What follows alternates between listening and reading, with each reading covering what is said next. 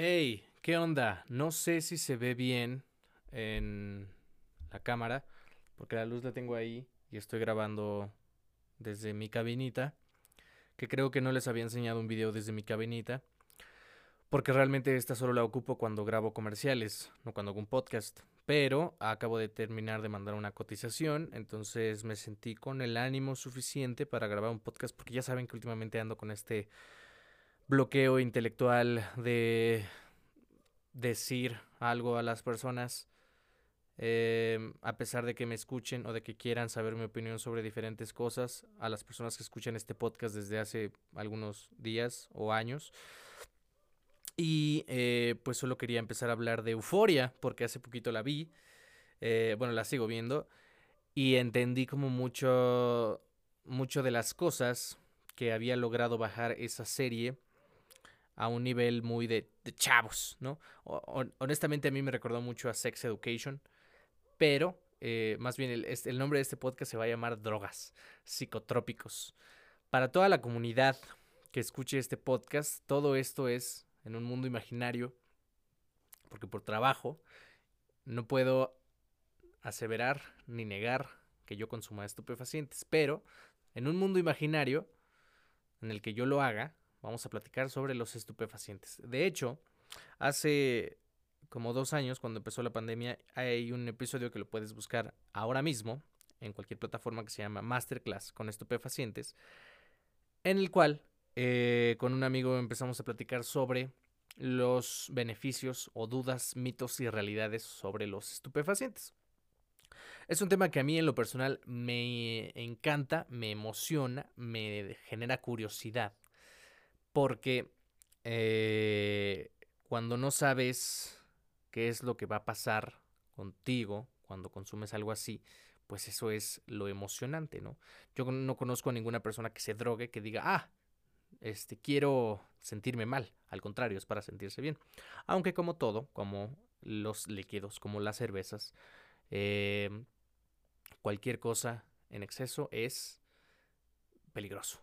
Ahora, si tú eres joven y te quieres meter el dedo o lo que quieras, porque es tu cuerpo, lo único que te puedo decir con mi muy con ese profundo conocimiento de la vida a los putos 24 años es diviértete y siempre en un lugar seguro con personas que quieres y te cuiden.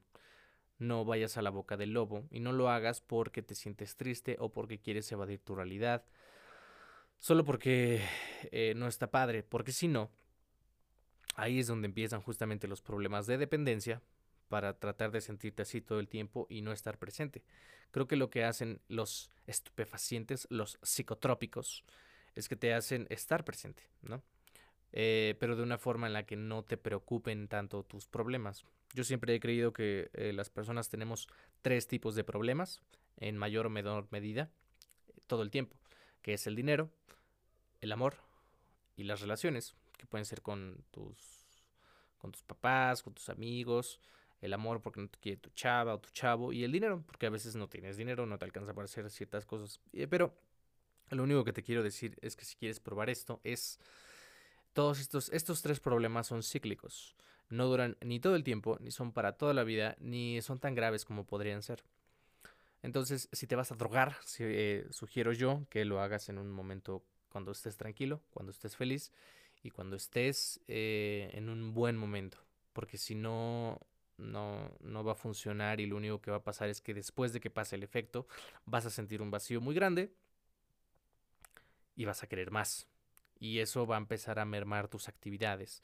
Creo que el problema empieza en que no puedes hacer tu vida normal sin consumir eso o incluso el hecho de consumirlo te afecta en tus relaciones con las personas o en tu trabajo.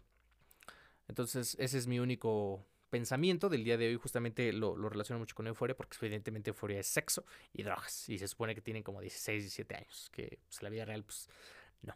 Em, me gustó mucho esta serie porque logra como encapsularlo eh, el, el, dolor o los problemas tan graves que nosotros los jóvenes, ya mis 24 años, pues tenemos, ¿no?